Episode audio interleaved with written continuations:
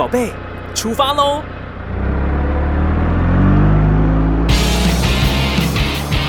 亲子加油站，帮您加满教养正能量。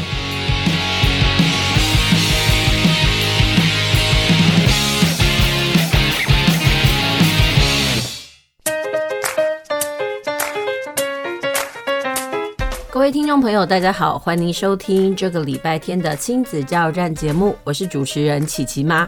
时间过得很快哦，一年的一半已经过了，那转眼之间呢，又到了这个暑假期间。嗯、漫长的暑假呢，不知道听众朋友你怎么帮你的孩子做规划哦？呃，今年呢，因为疫情的关系，说真的，很多家长呢，真的都不敢要轻举妄动。呃，为什么？因为其实很多国中小的孩子，特别是国小的孩子，疫苗呢可能才打完了一剂或两剂哦，所以到底要不要让孩子去参加户外的活动或参加营队呢？其实很多家长都在观望。所以今年呢，很多营队的报名状况呢，其实都不尽理想。但是呢，很多家长还是觉得说，哎，呃，过往呢，大概在五月底的时候呢，这个营队的报名呢就非常的夯。那像今年呢，琪琪妈就有到网站上去浏览哦，想要帮我们家的小孩规划什么活动。那因为我们家的是小男孩嘛，那小男孩的动能就很强啊。然后我就想说，哎，到底有哪一些活动是适合这个好动的小男孩？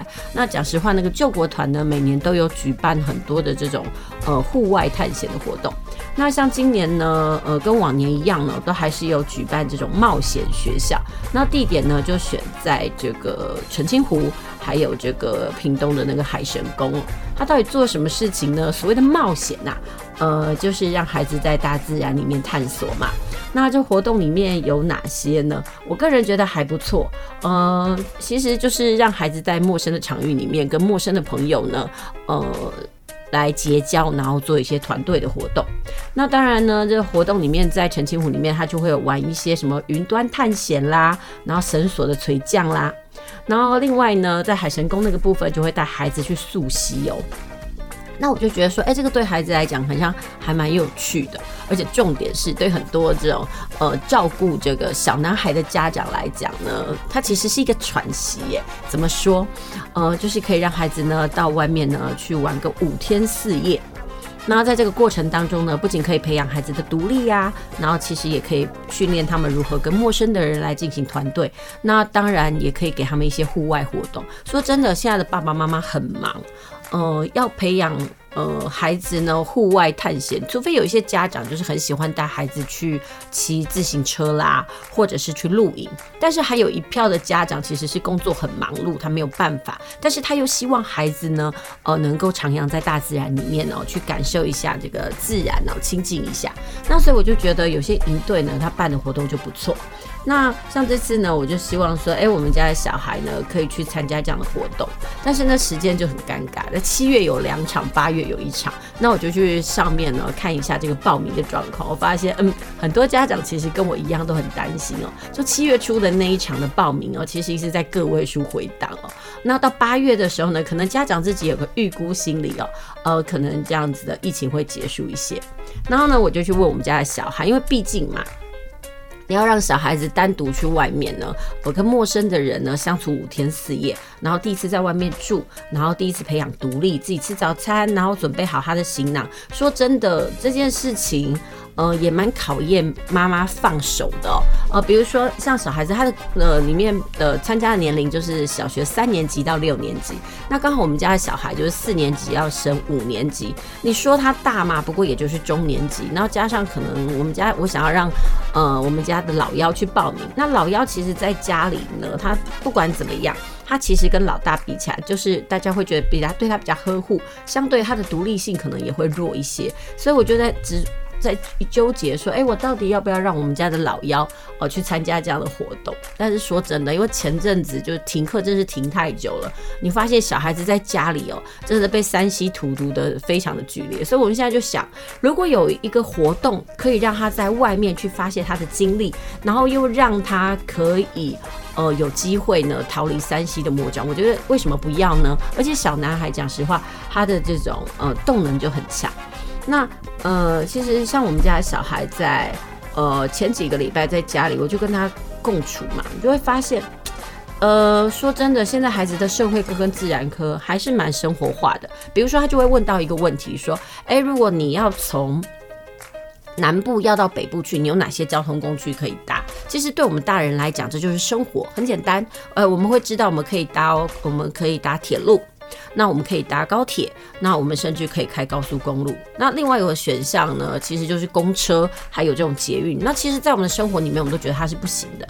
但是如果对于这个，呃，生活知能不够，或者是对于生活的经验也不足的孩子呢，他可能没有办法去理解这种东西，我们就觉得，诶，非常的匪夷所思。但是我真的觉得，学习就是来自于生活嘛。如果这个孩子的生活丰富了一些，那讲实话，他不用在课堂上透过教学来背，因为那就是他生活的一部分。但如果没有的话，他就要学得很辛苦。所以因为这样子，我就觉得说，哎，我是不是应该让我们家的小孩哦，去多多参加一些户外活动？所以今年呢，我决定阳气静态的，我希望让他到大自然里面去。所以呢，这次我可能就会让他去溯溪啦，然后去学习一些荒野技能，学习一下怎么样来做营地工程啦，怎么来结绳，然后怎么来爬树。那在团体团队默契上面，我真的很希望，因为未来哦，就是不是单打独斗的社会，你必须要跟人家合作，但要怎么合作？呃，怎么样培养团队默契？然后怎么样在团体里面发声哦？我觉得这些都是很重要的，所以我希望给他一个陌生的场域，让他去练练胆胆量。同时呢，我觉得也是训练一下妈妈的放手啦。所以呢，这就是我在今年的暑假的时候呢，呃，我希望为我们家孩子呢提供的活动。那不知道听众朋友呢，在今年的暑假，你为你们家的孩子规划什么样的活动呢？呃，说真的，有些课程呢还是在线上进行。那现在课程，那线上的课程呢，也真的是那个如火如荼的进行啦。然后，呃，各家呢，这五花八门的课程都进出。但是我就会觉得说，线上课程呢，一直都盯在呃电脑前面，很多家长其实也很担忧，很害怕说会不会是又再一次这样的线上课程之后呢，孩子的度数就加剧，然后其实每一个人都变成是白斩鸡。我相信，呃，这也是很多家长不愿意看到的吧。那不知道听众朋友，你在这次的暑假期间，你问孩子呢规划了什么样子的活动？你有什么样子的计划呢？啊，这就是呢琪琪妈呢今年的分享哦。对，我希望说，呃，可以让我们家的孩子呢。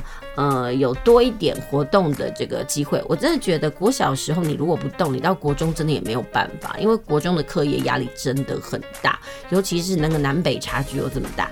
如果呢可以让孩子在国小阶段呢有强健的体魄，也许他未来在学习的路上呢就会有健康来把持，然后呢可能会呃顺畅许多。好啦，那我们先休息一下，我们先听首歌，等一下再回来。那今天要跟大家谈什么呢？呃，我记得我在前几周的节目里面有提到，因为暑假来临了嘛，那我还是希望在这个呃没有学习的过程当中，可以避免孩子的学习滑坡现象哦，呃。产生。那有什么样子的方式可以避免孩子在这个没有学习的过程当中呢，或者是没有到学校学习的过程当中呢，这个学习能力呢不会弱化的太快？我觉得最好的方式就是阅读。所以今天呢，想要为大家介绍一下很适合在漫漫长假提供给国中小孩子呢适合阅读的读本。那不过我们先休息一下，我们等一下再回来。大家来读册，囡仔要学习。北部马爱这回来，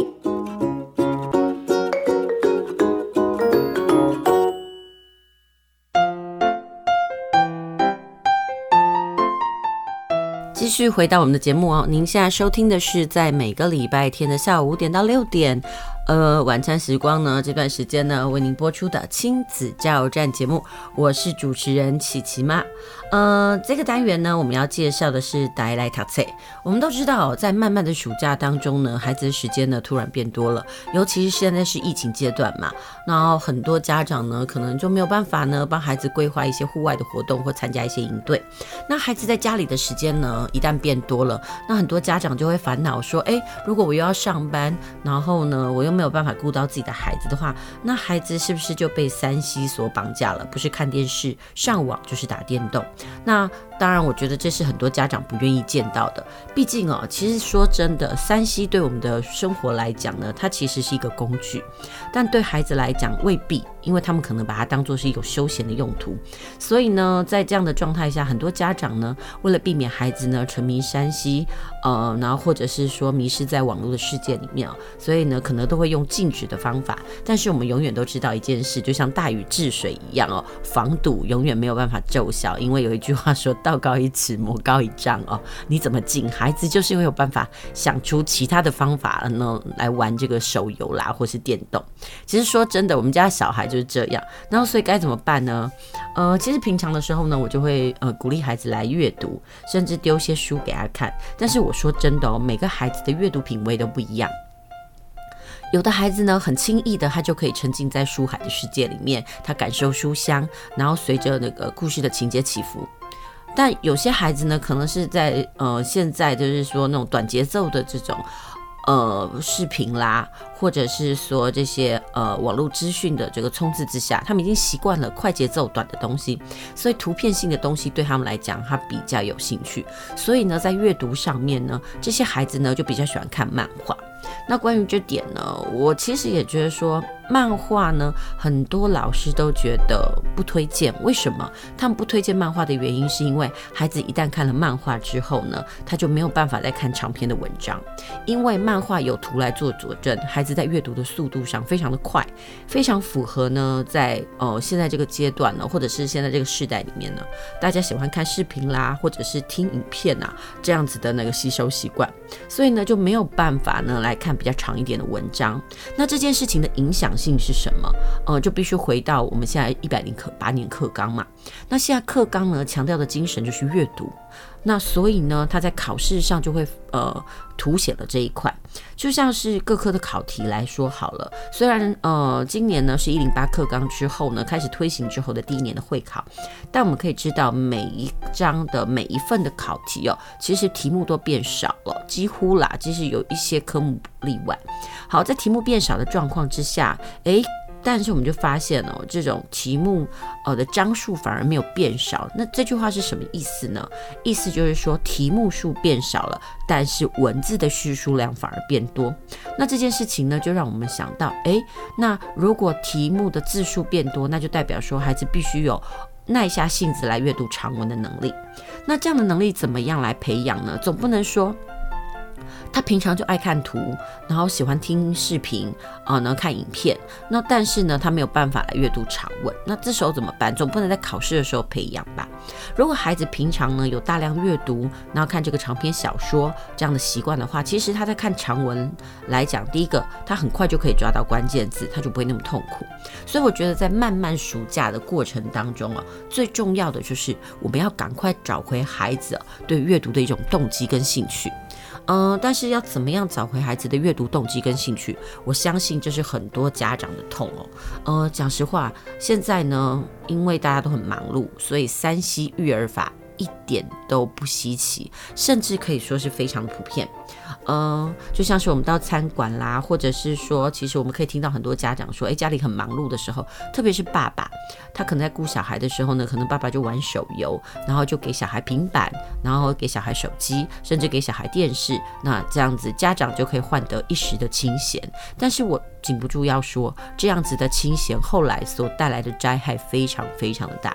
怎么说呢？当孩子已经习惯这种快节奏的刺激之后，有了这样声光效果的刺激之后，你要他回到这种枯燥无味的书本，甚至他又没有阅读的耐心的时候呢，孩子要阅读长文，讲实话，会比从来没有接触过三 C，然后呢，要让孩子阅读长文，培养阅读习惯的孩子呢，这样的困难度高上许多。所以呢，呃，我觉得所有，比如说我们正在培养孩子阅读习惯的这个过程当中呢，有一件事情很重要，就是我们要怎么让他慢慢的从图导到文字的部分。那其实，在这一块呢，在中低年级的孩子，特别是低年级的孩子哦，坊间就出了很多的所谓的桥梁书。那在漫漫长假里面呢，我觉得今天呢，我想要特别呃介绍的书籍呢，是为这个中低年级来介绍的。那我今天介绍的书呢，总共有两本，呃，在这个阶段里面，我要介绍两本。那这两本呢，其实它都有共通的主题性哦。那这两本书呢，其实都是跟成语相关。其实说到成语哦，呃，这几年的会考成语考的题型哦，非常的少。那说真的，因为什么叫做素养的关系呢？素养考题就是，呃，我们不再去死背成语，我们比较强调的是，当我学会了这个成语故事，我知道它的含义，然后它怎么样运用在句子之中，才不会用的不伦不类。那今天我要介绍的两本书呢，都是属于比较趣味性的读本，然后适合中低年级孩子阅读的成语故事。那第一本呢，呃，我想要。介绍的这本书呢，是由亲子天下，就是小天下，他所出版的，就是他的有一套呃书系哦，叫故事奇想树系列哦，他所出的胡说八道。那故事奇想树呢，当初呢，就是这个亲子天下为什么要呃规划这套书呢？其实他的书是有特色的，其实这套书呢是专门给中低年级孩子自己阅读的桥梁书。所以呢，因为中低年级的孩子啊，他的这个背景知识不够丰富，所以你在写故事的当中呢，呃，你所用到的那个呃知识呢，或者是呃有一些寓意呢，不能太艰深，否则他真的看不懂。所以呢，嗯、基于孩子这个生活经验有限呢，没有办法体会那个深奥的东西，所以那个用字遣词在使用上，他的书写上，第一个他不能冷僻。然后，因为他们的语言呢还在打基础的阶段，另外呢，在这个文化隔阂的部分也要降低很多，因为有些孩子他的国际观还没有形成，不要说国际观呐、啊，连那种生活职能都没有办法建立哦，所以呢，除了这这个文字呢不能冷僻，然后呢截去熬牙以外哦，哦，另外就是说那文字量也不要太大。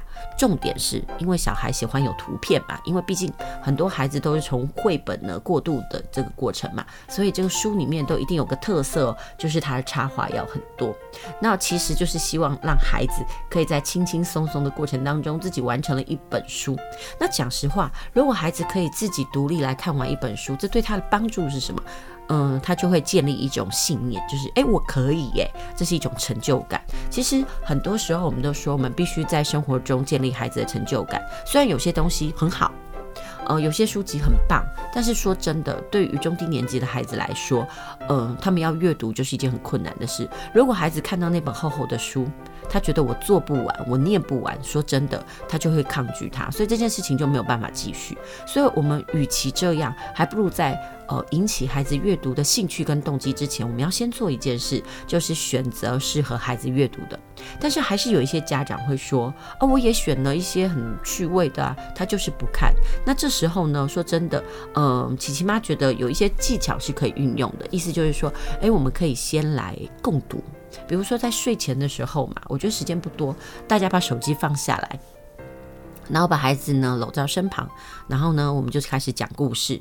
那你就说，可是一本书很多诶，我觉得呢，你不妨去找那种嗯桥梁绘本，然后它的故事呢就是一则又一则。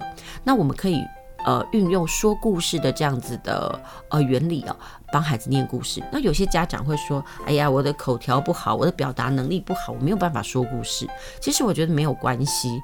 不用说故事，你其实念故事也可以。那你说，哎，不行啊，我念故事念起来哦，嗯，就是那个什么没有抑扬顿挫，不精彩。其实我觉得也未必，不是每一个人都是声优嘛，对不对？也不是每一个人都很有声呃声音表情的。所以呢，如果我们在跟孩子念故事的过程当中，我们只要想最原始的。呃，其实每个小孩都很喜欢听故事，所以我们在引导他们阅读的过程当中呢，呃，可以用先用说故事的方法呢，呃，来帮他们导读书籍。比如说，嗯，我今天要介绍的这个《胡说八道》这本书，其实就很可爱哦。它其实讲的是这个成语故事，但是它用到了修辞中的这个所谓的谐音，因为这本书《胡说八道》的“胡”啊，呃，是呢狐狸的“狐”，那意思就是这个故事的主角就是狐狸啦。其实，在讲故事。的过程当中呢，我们也可以来问孩子：哎，你觉得这本故事书的封面是什么啦？然后这本封面的故事可能在说说什么？呃，这个东西其实也是培养孩子一种阅读的初始。比如说，我们跟孩子看到一个故事，那比如说我们今天要介绍这本《胡说八道》，那这本书的封面呢，里面呢就是一只老狐狸，然后呢还有他的那个五只狐狸孙的狐狸小孩，那你就可以说说看，哎，这胡说八道是什么样子的故事呢？嗯，就是说这个老狐狸啊，他生平遇到的一些事情。然后这个故事呢，其实就是用孩子的视野跟角度呢去出发，然后用一个又一个的故事呢让孩子来理解。然后这本书其实很可爱，它故事是说什么呢？讲实话，胡说八道这一套书呢，它总共呢这一系列总共有四本。那我今天要介绍的就是第一本，就是单纯的胡说八道第一集啦。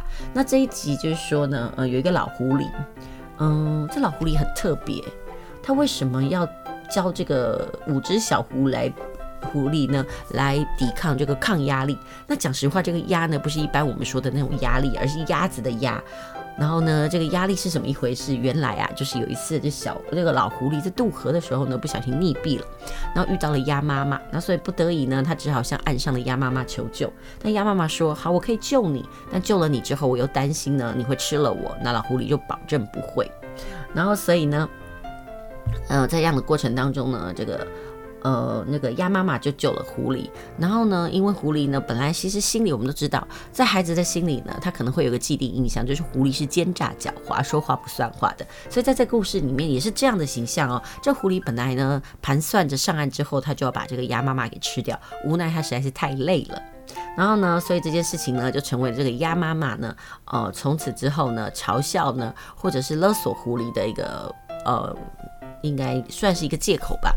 然后，于是呢，这狐狸呢，他还是不放心啊，或者是说他还是不死心，他想要呢，真的找机会呢，把这个鸭子吃掉。虽然他跟这个鸭妈妈已经约法三章，所以这个故事呢，就是从这样子的一个开端，然后开始起来的。其实他就是用呃看故事啦，还有那个谐音双关的方式呢，来引导孩子来阅读。其实它有很多很颠覆跟趣味的部分。我觉得一一本书呢，要让孩子喜欢哦，最重要的一件事就是它必须要趣味性。如果这本书呢不好笑，不好看，然后或者是太正经呃八百的话，我觉得小孩一定不会看。就像是我们常说，哎，狐狸一定会吃鸭，但是我们要怎么让孩子，呃，不是，我们要怎么让故事里面的那个狐狸老是吃不到鸭子，甚至鸭子还是他的这个呃人生的困难点的？我觉得它就会出现了很多的趣味。那这本书呢，就是非常的趣味。那除了狐狸的故事的时候呢，这故事里面还有很多很奇妙的地方，比如说这个蟑螂呢，怎么会把他的房子弄丢了？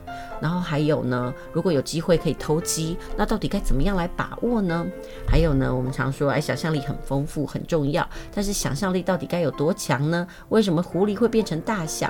所以呢，在这个这本书里面呢，他就透过那种狐狸学堂很有趣的这个部分呢，然后让孩子在书里面呢一起来寻找成语，然后来玩游戏。我觉得如果说把一本书当做是趣味的游戏书的话呢，那小孩子在读起来的时候呢，哎，他就会觉得说，哎，还蛮趣味的。那说。真的，虽然他用了很多的这个谐音双关，但是在这本书里面的附录哦，他整本书里面就提到了二十五个成语。说真的，你让孩子去背诵二十五个成语，又不知道这成语是怎么用，对孩子来讲呢是蛮痛苦的一件事。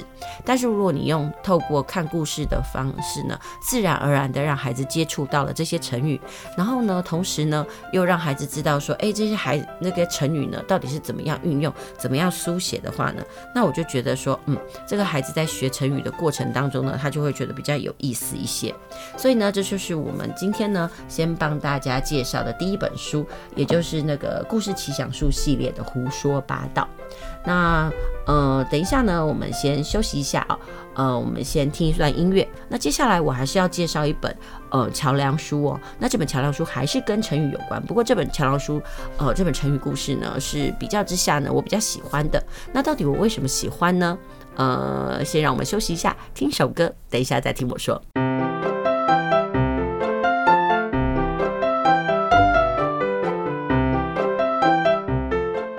继续回到我们的节目，您现在收听的是在每个礼拜天下午五点到六点为您播出的亲子加油站节目，我是主持人琪琪妈。呃，我们这个阶段的节目呢，还是要来介绍书籍哦。呃，这个阶段的带来读册呢，我们要介绍的是适合这个国小中低年级孩子阅读的这个桥梁书。那我们接下来要介绍的这一本书呢，是由这个国语日报出版社呢，他所这个出版的《不说成语王国》。呃，琪琪妈个人觉得《不说成语王国》呢，是一本还蛮特别的书。呃，我们常说，其实在我的节目当中，我曾经跟很多的家长提过，呃，我觉得。呃，在作文里面用成语这件事情呢，说真的，有人说这是懒人包，会阻碍了孩子在书写上的这个深度跟精彩度。但有人也说，如果孩子可以恰如其分的使用成语，可以为这个文章呢增色不少。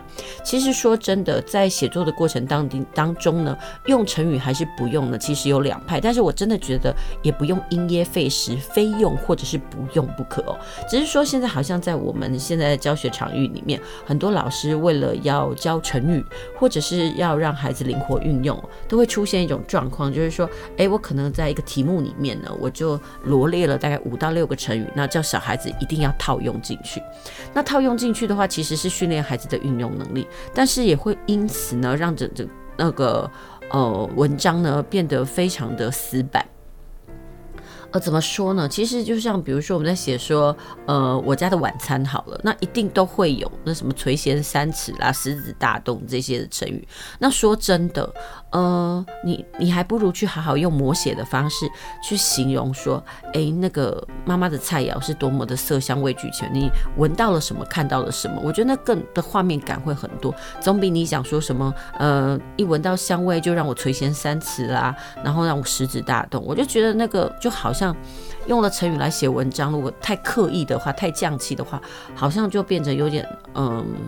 不够动人，文章也不好看。所以我说真的，成语这件事情呢，必须要用的恰如其分。那我今天要介绍这本书呢，就是由国语日报哦，他所出的呃，不说成语王国。我不得不说，国语日报在推动这个国语的，不管是正音啦，或者是语文方面，它其实跟小鲁出版社呢，其实都有一定的那个权威跟专业性。所以呢，我在看这种呃，他们来呃训练孩子呢，如何。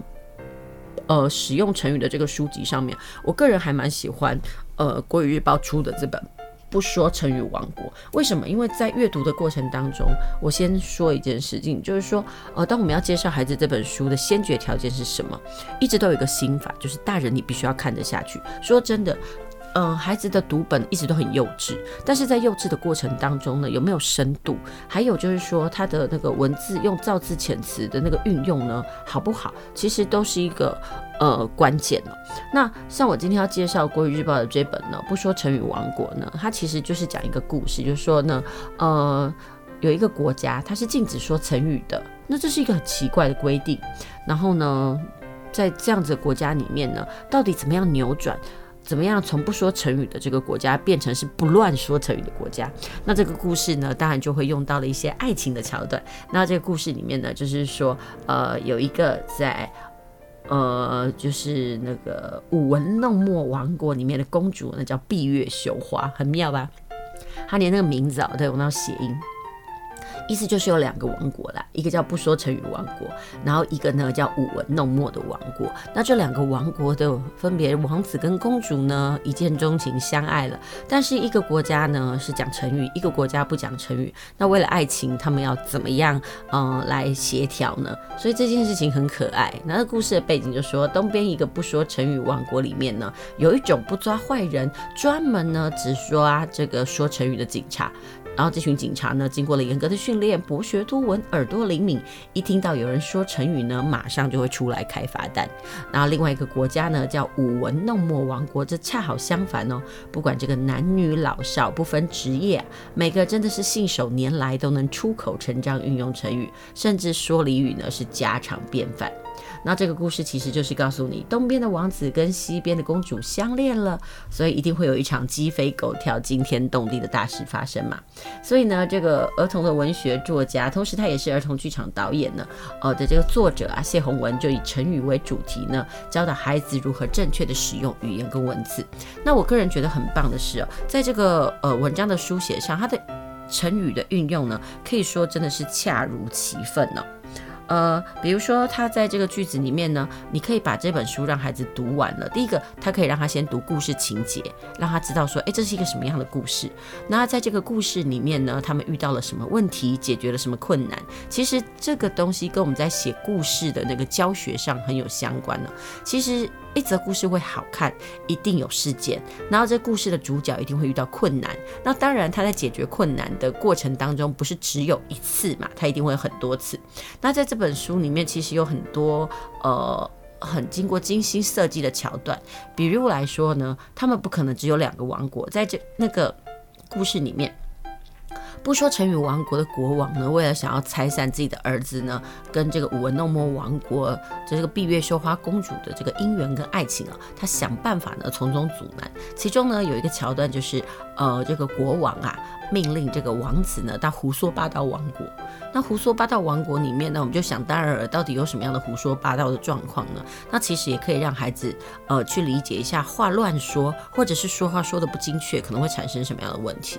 那在这个故事里面就安。排了一个呃梗哦，意思就是说，王子要出发之前，公主呢就给了他一包糖跟一包盐。那到底这包糖跟这包盐可以怎么样帮助王子呢？在呃初始这个乱那个胡说八道王国当中遇到困难的时候呢，可以解决呢？而，我觉得这就是这个文章里面的，它很好的寓意跟桥段。那我会喜欢这本书是，哎，这个故事呢，嗯、他用了很多的成语，但这成语你用起来你不会觉得很刻意。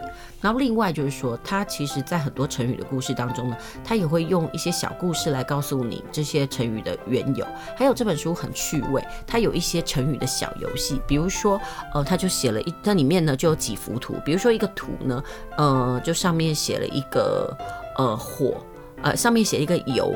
然后下面一个火，然后就让大家猜猜看这是什么样的成语？就是有什么成语有有有有火呢？那其实就是火上浇油嘛。然后另外再给你一张纸，那张纸里面呢，上面画的图就是一个圈圈，那再一个点点。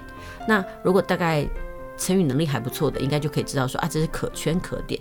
然后甚至呢，他会给你个井字形，然后这个井的中间呢，就写一个正。然后呢，这正的下方就有一个怀，然后呢，他这样的过程当中呢，也告诉大家一个成语叫做正中下怀。所以我就觉得说，哎，这本书的趣味性啊，还有它的那个成语运用能力都很不错。重点是它故事呢，不是为了写故事，也不是为了趣味而有哦。在这个故事里面呢，其实他也提到了罗密欧与朱丽叶，然后也提到了孔子，然后呢，也提到了那种呃一些成语故事的由来。那我就觉得说，哎，这本书。呢，呃，如果可以让这个大概我个人觉得啦，大概三年级的孩子来阅读，三四年级的孩读孩子来阅读呢，可能会比较适当，因为小一、小二的孩子他们很多东西的背景知识还不够。那这本书呢，虽然表面上是说适合这个中低年级的孩子，但是我真的觉得，如果是这个。呃，三四年级的孩子来阅读，我觉得是比较适切的。那在阅读的过程当中，孩子的无形当中就可以知道说，哎，比如说那个什么闭月羞花啦，然后天香国色啦，呃，或者是说那个心花怒放啦，然后呢，怒发冲天呐，或者是怒发冲冠呐，然后这些成语呢，到底是在什么样的情境上面用？其实，在看这本书的时候，我们不如把它当做是一种游戏的书籍，我们可以让孩子先读完一个故事，那我们提了一些问题，那接下来怎么来设计呢？我们可以让孩子说：“哎，找找看，这里面有几则成语。”然后另外呢，可以让孩子呃试着来仿写，呃，这成语到底该怎么用？还有来讲一讲这里面的人物呢，到底有哪一些？然后他们遇到了什么样的困难，怎么样去做？还有，你甚至可以问问孩子说：“哎，在这个呃故事里面呢，你喜不喜欢这个故事？那你喜欢的点是什么？由来是什么？”呃，说真的，呃，我在上一阶段介绍的胡说八道跟这一本呃不说成语王国，我觉得这两个故事哦。嗯，在介绍孩子这个趣味读成语的部分呢，其实有非常大的不同。一本是属于故事性强，然后呢比较正儿八经的，也就是所谓的不说成语王国这一本。然后其实它的故事的结构呢比较紧密，然后呢比较没有那么多幻想，但是它就是走的是那种呃中规中矩的。那另外胡说八道就是我刚介绍，就上一阶段介绍那本是属于比较趣味性，以动物然后为主的。所以我觉得这两个呢都有不同的那个。取向，但是我就觉得说，诶，在漫漫暑假的过程当中，这两本都很适合让孩子阅读。在阅读完之后呢，可以让孩子去想想说，诶，啊，这个书里面呢，它到底是怎么样运用成语的，然后可以怎么样来呃学习这书中的那个书写方式哦。那像在阅读的过程当中呢，我们常会说，诶，有些成语运用的好糟哦。那但是我觉得说。呃，在这本故事里面呢，它运用的东西还不错，尤其它是形塑了这个闭月羞花公主呢，呃，她的这个知识性，比如说她讲话真的就是出口成章啦，随便讲了一句话呢，然后那句话里面呢就有好多的那个成语的运用，比如说在这里面呢。呃，不说成语王国里面呢，他就是严禁大家说成语。但是呢，这个闭月羞花公主呢，是一个非常坚毅的女孩子，她就觉得说，为什么要这样？她就带领大家一起来对抗，然后甚至呢扭转这样的颓势了。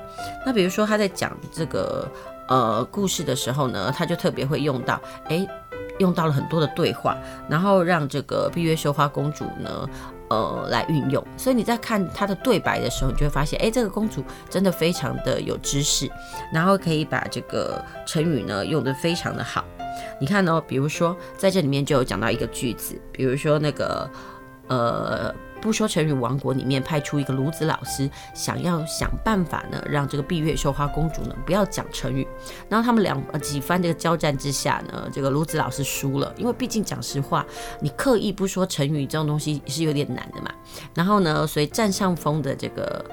呃，闭月羞花公主就说了一句话，说：“哎呦，对不起，我心心念念都是有趣的成语，可不是心血来潮才用，让您心浮气躁、心烦意乱、心惊肉跳、心神不宁、心灰意冷，请您好好保重，才能心花怒放、松柏长青、长命百岁、万寿无疆啊！你看哦，短短的一句话，他用了大概快十个的成语哦，所以这个东西你就会发现说，哎，他可以把这个。”同相同类似的成语呢摆在一块，我觉得孩子在阅读的过程当中就知道说，哦，原来那个心情烦躁的成语是用什么，然后呢，心情不好的成语是什么，然后还有那个心情很好的成语呢，到底又是什么？你看他在短短的一句话里面，他就这样子用，而且用得非常的流畅。这就是为什么呢？我想要推荐这本书呢给大家的原因，因为在用的过程当中，孩子呢可以在阅读呢跟句子当中呢看到这个成语的这种活用啊，所以我就。觉得这本书很妙，而且说真的，这本书不是刻意为了教成语而呃那个书写的，它其实还有一些就是呃，比如说孩子遇到了困难的时候呢，他们可以怎么做？呃，那他怎么样去解决这个困难？其实还可以读到另外一种精神，叫做坚毅与不放弃。所以这就是今天呢，我想要特别介绍给大家，就是国语日报出版社所出版的这一本叫做《不说成语王国》。其实呃故事很妙，你想说，哎，不说成语，小孩可能第一次看到封面说，对。我好讨厌说成语，哎，原来有一个国家不说成语，就搞了半天，看完之后才发现啊，原来啊，那个最后的结局是他们成为一个叫做“不乱说成语王国”，所以我就觉得这故事也是蛮特别的。好啦，这就是今天呢为大家所介绍的第二本呢，呃，关于这个成语的趣味故事哦。不过它真的跟那个传统的那种成语故事非常的不一样，我们就可以看出了这几年呢，呃的儿童书籍的编排哦，有了很多的创意性，还有很多的新思维，跟我们小时候所看的那个成语故事啊，那种非常匠气啊、古板的已经不太一样了。那我觉得在这样的过程当中，也看出来一种时代的变化与创意哦。好，那我们先休息一下，我们等一下再回来。那接下来呢，要为大家介绍另外一本书。那这本书是什么呢？嗯，我们先卖个关子，等一下再回来。各位听众朋友，大家好，欢迎您回到我们的节目哦。您现在收听的是 FM 九九点五 New Radio 云端新广播电台，在每个礼拜天的下午五点到六点为您播出的亲子加油站节目。今天的节目呢，我们主要是为大家介绍这个暑假来临的时候呢，呃，应该为孩子介绍怎么样子的读本呢？那今天呢，所介绍的书目比较偏向是大概中低年级的孩子，不过我个人觉得啦，呃，可能就是以小学三年级的孩子哦，呃，为最基础哦。因为小一、小二的孩子，说真的，他们刚刚才跨过了这个拼字的阶段哦，认字呢，可能字量还不是很多，所以在阅读上呢，我今天介绍的两本这个关于成语的书呢，可能还是以小二升小三啦，或小三升小四的孩子会比较适合。但是如果说小孩子呢，他平常在幼稚园阶段就有阅读的话，那我想我所介绍的胡说八道啦，还有不说成语王国也是很适合他们的阅读了。好，那除了是这个语文工具类的这个进阶书以外呢，接下来呢，我想要介绍的一本呢，呃，是改写自这个大人版的《与成功有约》，然后它的儿童绘本版，意思就是培养孩子的七个好习惯哦。呃，我个人觉得这本书呢，嗯，对小孩子的帮助其实蛮大的。呃，因为大人版的《与成功有约》里面呢，他就有提到，就是高效人士呢，他必须要培养的七个好习惯。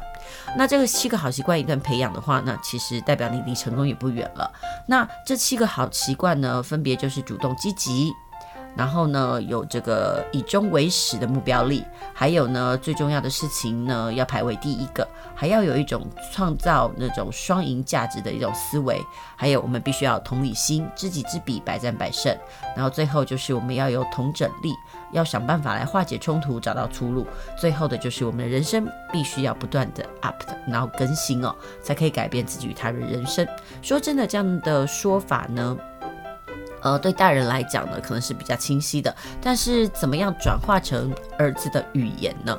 那同样是与成功有约这部分的这个作者，呃，就是这个呃，斯蒂芬·科维呢，他的儿子呢，西恩·科维呢，就针对他爸爸的这一本书呢，那改写了一本这种儿童的绘本。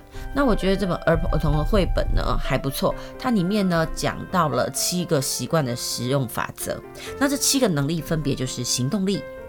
计划力、关怀力、学习力、生活力。协调力以及思考力。那我觉得，说现在的孩子呢，很多时候呢，他们在做很多事情的时候都缺乏思考，甚至是没有计划性。那我就觉得这个时候呢，在漫漫长假的时候，很适合把这个故事呢丢给孩子来读。那作者自己表示说啊，他觉得这本书呢有三个方面能够帮助孩子。第一个是告诉孩子原则力量，例如什么叫做责任，该如何设定目标，还有我们该怎么样尊重，还有团队合作和和平的原则。等等，他说啊，作者认为原则就像是地心引力、地心引力一样，它是不受时间的影响的，这是一种准则。所以呢，我们对于原则的需要其实是比一切的呃其他事情都来得多。那第二个部分呢，就是说呢。在读完了这本书之后呢，就可以让孩子与父母呢具备共同的使用语言。比如说，家长很多时候会跟小孩说：“诶，比如说孩子为了玩，然后可能就不读书啦，或者是呃没有去做到他们应该做的事。”那其实我们在这本书里面呢，就可以告传输孩子一些观念，比如说：“孩子啊，你必须要分得清楚事情的轻重缓急，或者是诶，让我们来找出一个双赢的解决方法。”如果孩子都知道我们刚刚讲的那两句话的确切含义，那说真的，我们在跟孩子讲他应该要做什么事情的时候呢，会有很大的帮助。那另外呢，在这本书里面呢，它其实有，它其实就是围绕到一个地方叫做七象镇。那在七象镇里面呢，它有好多的这个小动物，那每个小动物都有它面对的困难哦。那说真的，他把这种七种的习惯呢，呃，其实用不同的小动物身上发生的困境呢，拿来解决，其实小孩子就会很有认同感，然后他们也会在故事里面找到自己。呃，我还记得我的大儿子在读这本书的时候呢，他就会自己看完了之后，他就会跟我分析说：“哎，妈妈，我觉得我是一个有行动力的人，因为我会自己来找乐子，我不会觉得我很无聊。但是他就跟我讲说，可是我觉得，我必须要展开我的计划力，因为我很多时候呢，我做很多事情的时候都没有规划。那我。”事隔多年之后呢，我现在那个对于我的小儿子，我就觉得说，哎，我是不是应该再给他看这本书？说真的，我更早之前大概在小一、小二的时候就给他看过，但是他那时候看归看，他是把它当故事来看，他比较没有自己反思。其实我觉得每个小孩对于自己生活中的思维哦。呃，他的成熟度呢，跟那种反应度都不一样，所以现在我是在给我们的小儿，我的小儿子看这本书呢。其实我是希望加强他的学习力，因为讲实话，因为疫情的关系，他每天都在玩，然后面对他可能要的考试呢，他其实就是放水流，所以我就会觉得说，他应该要培养一下他的学习力。那该怎么样来分清楚事情的轻重缓急，然后该怎么样去正视自己应该要学习这件事情哦，而不是把玩当做是生活的一部分。我觉得说真的，呃，我们都跟孩子说道理，说到太多，他们也会觉得很厌烦。其实我们应该灌输给孩子一个概念，就是我们要先努力，或者是先用功后还后玩耍。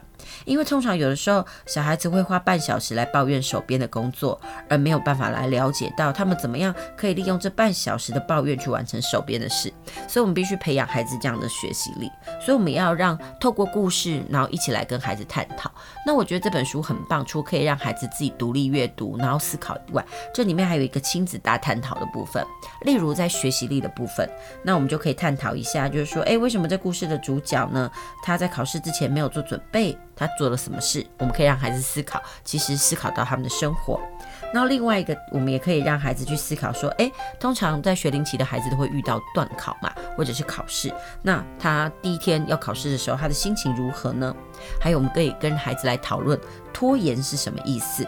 还有呢，来让孩子自己去想哦。拖延的坏处，很多时候我们在教孩子的时候，都是我们直接把答案告诉他们。但是如果能够让孩子自己去思考这个坏处，嗯，我觉得这会比我们自己的碎碎念来的有效。所以这也就是为什么今天呢，呃，我还是很想要介绍呢这本《与成功有约》的儿童绘本给大家。说真的，这本书是很值得读呃的一本书。我觉得好书永远都是呃历久弥新，而且是历久不衰。所以我希望说，在漫漫长假的时候呢，我们可以用这样的时间来帮我们的孩子。潜移默化，让他们可以学得更好。好啦，那今天我们的节目呢，就到此要告一段落。那下个礼拜呢，我想跟大家谈什么？我觉得其实我们的呃。呃，节目里面呢，大概谈了很多都是跟文学啦、语文啦、历史啊相关的这个书籍。然后下个礼拜呢，我们想要邀请自然科的老师哦，来到我们的节目，跟大家谈谈我们在生活中怎么样来好好的学自然呢？还有怎么样来落实到我们的生活中？其实自然没有很难，不要把它当做是一个很困难的科目。其实，在生活中它就有呃一些科学的影子哦。至于该怎么做呢？我们下个礼拜呢，在在空中，呃，跟听众朋友一起分享。那也谢谢您收听我们今天的节目哦。那我们下周同一时间再会。